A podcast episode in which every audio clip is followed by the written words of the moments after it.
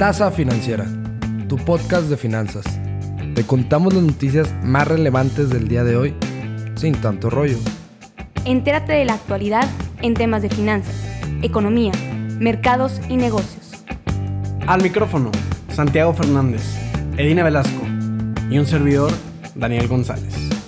Tomen sus tazas de café y comencemos.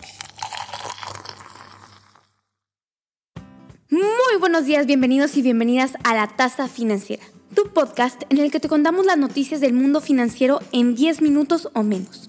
El día de hoy es 19 de octubre, lunes, inicio de semana, y esperamos que le den con todo a una semanita más de este año.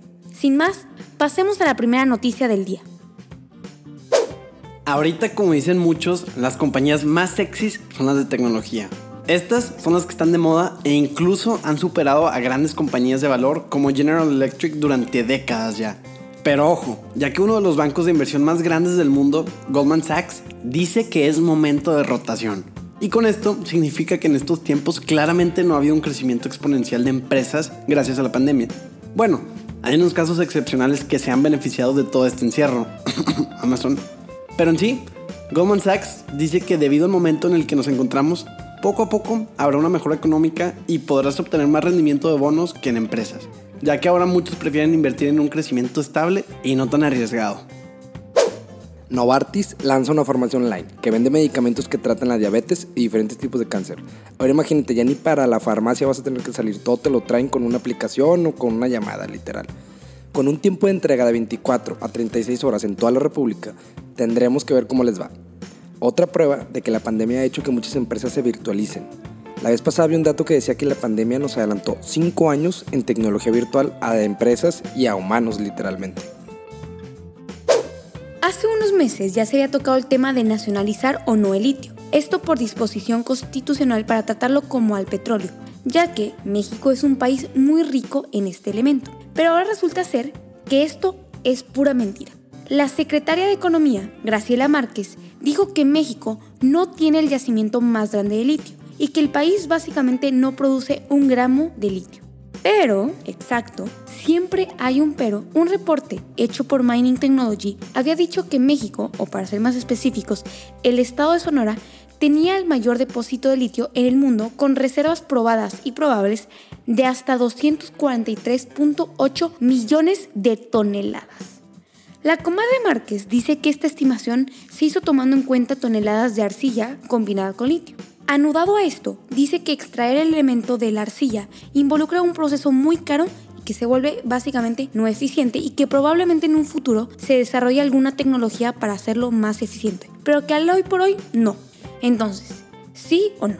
Cuando se hizo el reporte, el titular de la Secretaría del Medio Ambiente y Recursos Naturales, Víctor Manuel Toledo, había llamado al litio como el nuevo petróleo, ya que todos sabemos que lo de mañana son los carros eléctricos, los cuales utilizan baterías y las baterías pues están hechas a base de litio. Pero ahora Márquez asegura que hay una tendencia de alejarse del litio porque no guarda suficiente energía. Sin embargo, otro reporte hecho por las Naciones Unidas asegura que el mercado de baterías de litio se estima en 7 mil millones de dólares estadounidenses entre el 2018 para el 2024. Pasemos a las divisas, al cierre del día viernes 16 de octubre, donde podemos encontrar la conversión del dólar en 21.08 pesos y al euro en 24.70 pesos mexicanos. En México, la deuda pública alcanzaría el 65.5% de su Producto Interno Bruto, literalmente a causa del impacto del coronavirus, pronosticó el Fondo Monetario Internacional en su monitor fiscal el 2020. Andrés Manuel, al principio de su sexenio, dijo que no quería endeudar más al país, pero no contaba con que una pandemia lo obligara, ¿verdad? Pero digo, todo esto se debe al apoyo y los estímulos fiscales que ha dado el gobierno para no caer en peor recesión de la que ya estamos, ¿estás de acuerdo? Aunque no sea tan fan del servicio al cliente de esta compañía, Axtel ha manejado bien sus planes de internet a un costo razonable para así entrar al mercado de red inalámbrica. Y sus acciones en la Bolsa Mexicana de Valores lo demuestran, ya que siguen en tendencia alcista subiendo un 3.70% el viernes 16 de octubre.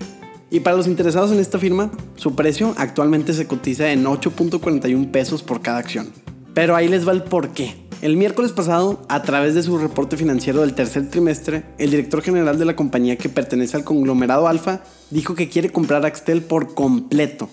Para que entren en contexto, actualmente Alfa posee 51% de las acciones de Axtel, pero ahora quiere comprar la compañía por completo. Y esto se debe luego de haber recibido propuestas atractivas de compra.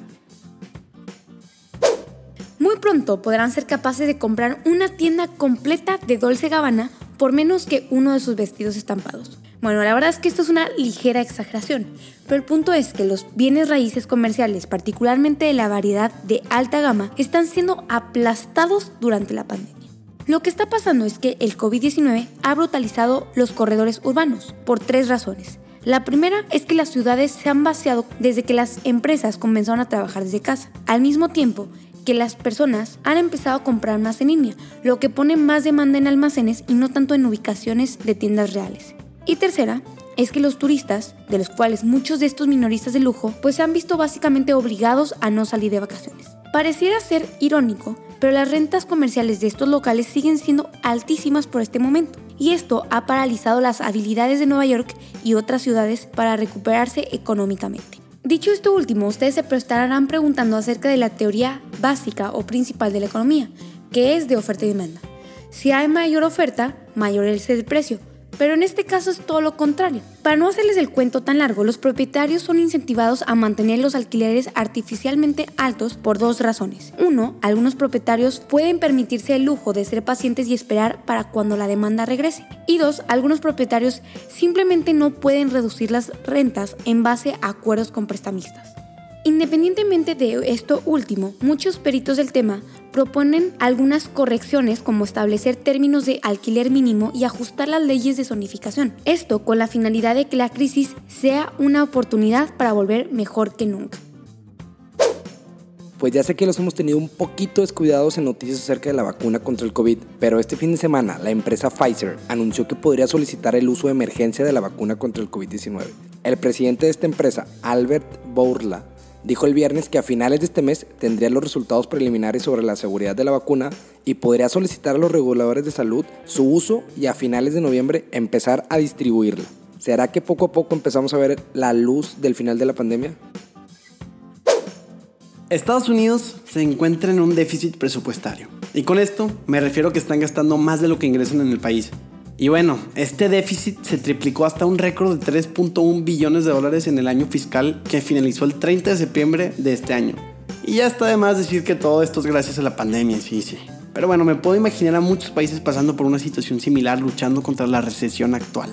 Lamentablemente esta pandemia, además de dejar a millones de personas sin empleo en los Estados Unidos, también ha dejado ya a 217 mil muertes en nuestro país vecino. Estados Unidos se encuentra en la peor brecha presupuestaria desde 1945, cuando el país estaba financiando operaciones militares masivas para ayudar a poner fin a la Segunda Guerra Mundial. Y bueno, bueno, yo sé que con tanta noticia y con tanta información a veces la gente se pierde, pero mira, te dejo un resumen de qué es lo que pasó hoy. México es un país muy rico en litio. Novartis lanza su tienda en línea con productos que tratan la diabetes y con el cáncer. Goldman Sachs espera una mejora en las condiciones económicas en los próximos meses en el mundo. En México, la deuda pública representa hasta dos terceras partes de la economía en 2020 y Pfizer casi asegura comenzar a distribuir su vacuna a finales de noviembre. Además, las acciones de Axtel siguen subiendo y Alfa piensa comprar la totalidad de la empresa. Bueno, cafeteras, con esto concluimos el capítulo de hoy. Sin más que decirles, espero hayan disfrutado esta tasa financiera y ya saben que el que nos compartan con todas esas personas que quieran mantener informadas de una manera sencilla nos ayuda bastante. Por favor, síganos en nuestro Instagram como arroba tasa financiera para que no se les pase ninguna noticia y para mantenerse al tanto de los episodios. Me da gusto que les está gustando la sección de recap para que así se queden con una idea concisa de nuestras noticias del día. Ya saben que tomamos en cuenta sus recomendaciones y las implementamos para que así ustedes puedan disfrutar al igual que nosotros nuestros capítulos. Y bueno, recuerden siempre que la información es poder. Yo soy Daniel González y les mando un muy fuerte abrazo. Que tengan un excelente inicio de semana y nos vemos este miércoles. Hasta pronto.